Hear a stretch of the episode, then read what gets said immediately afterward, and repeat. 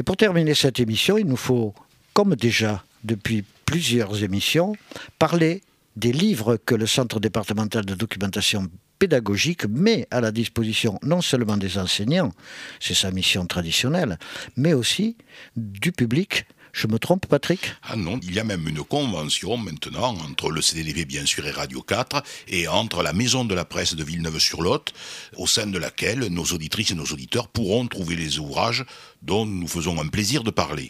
Et aujourd'hui, je voudrais aborder un thème, c'est la résistance en Aquitaine. Alors c'est vrai que le nombre d'ouvrages sur ce thème sont légion, simplement, il faut savoir que...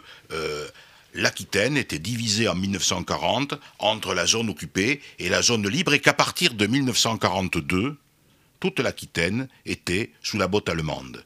Et comme partout en France, des gens ont refusé cette occupation et sont rentrés dans la résistance, en menant un certain nombre d'actions, de sabotage, portant des noms un petit peu particuliers, la tragédie du pont de Lévezac, la ligne comète, le sabotage de la Luc, l'évasion d'Ace, autant de noms qui évoquent cette résistance, ces héros, ces drames et ces heures de gloire.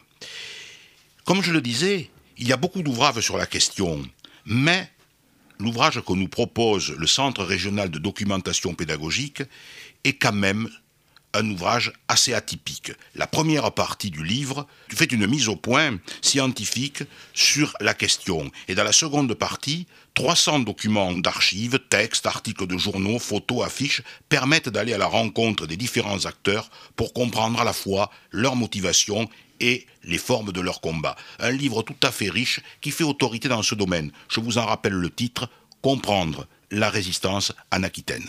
Oui, ça c'est bien la, mission d'une structure comme le centre départemental ou le centre régional de, documentation pédagogique, qui est de, donner des clés pour comprendre, surtout pour une période qui est aussi trouble, qui a fait l'objet de tant d'interprétations euh, tendancieuses quelquefois, partielles, partiales,